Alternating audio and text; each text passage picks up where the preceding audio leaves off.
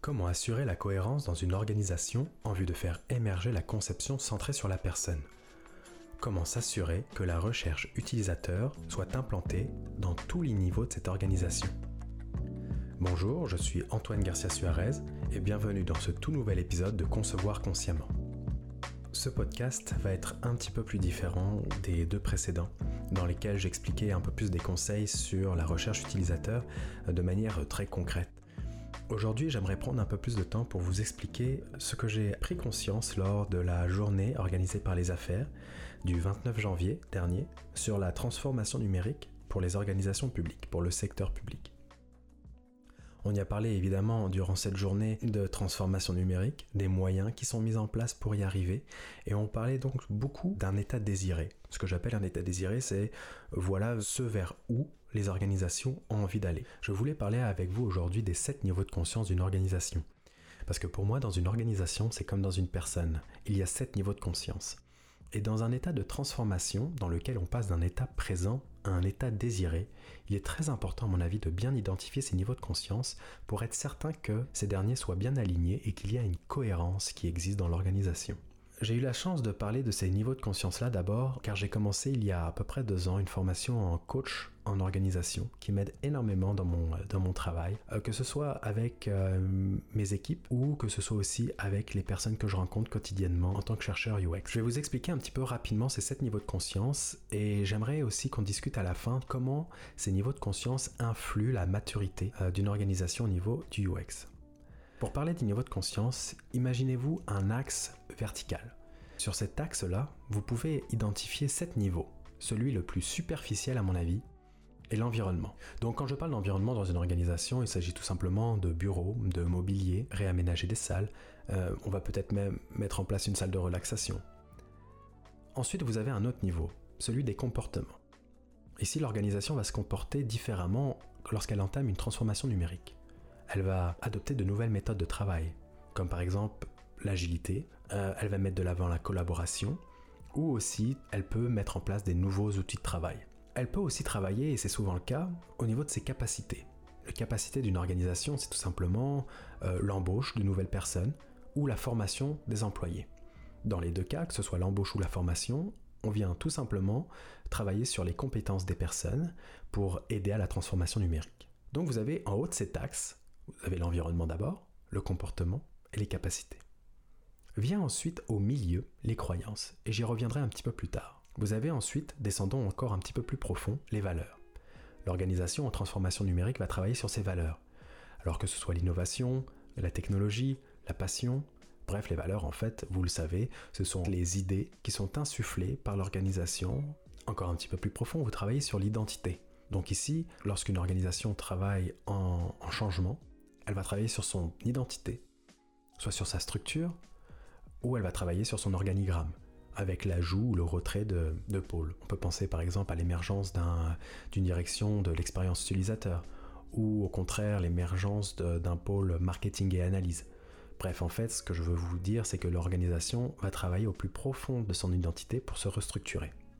Et ensuite, le niveau le plus fondateur euh, est celui du sens, L'organisation travaille sur son sens. Généralement, c'est tout simplement la vision qui est insufflée par le directeur ou par la directrice. Donc nous avons ces sept niveaux de conscience dans une organisation, qui s'ils sont bien alignés, permettent une bonne cohérence. Je les répète, vous avez l'environnement, donc il s'agit de bureaux, de mobilier, le comportement, on travaille sur les méthodes de travail, l'agilité par exemple, les capacités, donc ici embauche ou formation, vous avez les croyances, je vais en parler dans quelques secondes, les valeurs, l'identité, donc la structure, l'organigramme, et le sens, la vision.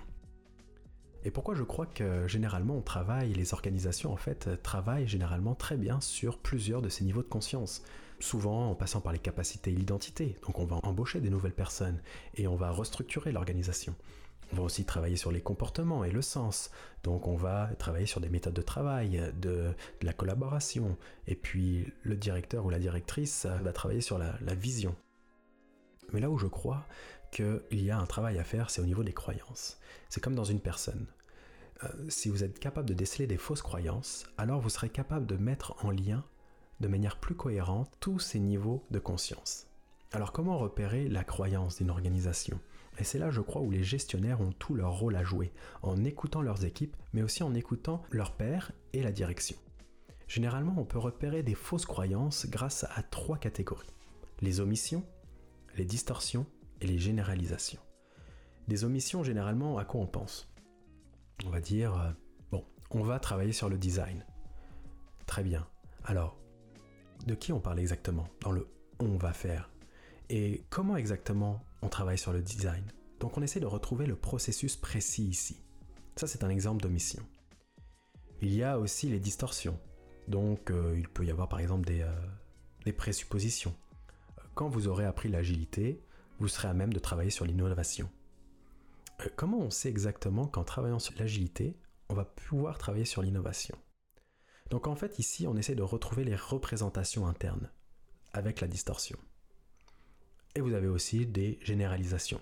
Donc euh, ici, tous les employés ne sont pas d'accord pour travailler en collaboration. Bon, alors ici, on va travailler sur le tous. Tous exactement? Qui, pourquoi? Qu'est-ce que tu entends par collaboration? Donc on essaye surtout de revenir à des actions concrètes et à trouver les limites avec un contre-exemple. Si vous arrivez à travailler à déceler ces fausses croyances-là dans une organisation grâce à l'omission, la distorsion et la généralisation, alors vous serez capable d'aligner les sept niveaux de conscience, l'environnement, le comportement, les capacités, la croyance, les valeurs, l'identité et le sens. Alors ce qui nous intéresse ici, c'est de comprendre comment ces sept niveaux de conscience permettent de mettre en marche une transformation orientée sur la personne. Il existe également, et vous le savez très probablement, des modèles de maturité d'une organisation en termes de UX. Il en existe généralement six, il existe plein de modèles, euh, mais généralement on compte six étapes, la maturité du design dans une organisation. Le premier, c'est celui où le design n'est pas vraiment reconnu. Quand je parle du design, je parle de la recherche et du UX. Donc euh, on considère que les interfaces euh, ne sont pas un problème et généralement elles sont conçues par les développeurs. Ensuite euh, vient le niveau de maturité ponctuel en quelque sorte où le UX est un point d'intention, on veut connaître les bonnes pratiques mais généralement on n'implique pas les utilisateurs et on va généralement aller travailler justement sur les capacités en embauchant un pigiste par exemple ou quelqu'un de l'externe pour travailler ponctuellement sur des projets. Ensuite, il y a la phase où le UX est considéré. Donc il y a un investissement, personnel qui est dédié. Généralement aussi, encore une fois, ça va passer par l'embauche on applique des méthodes à certains projets.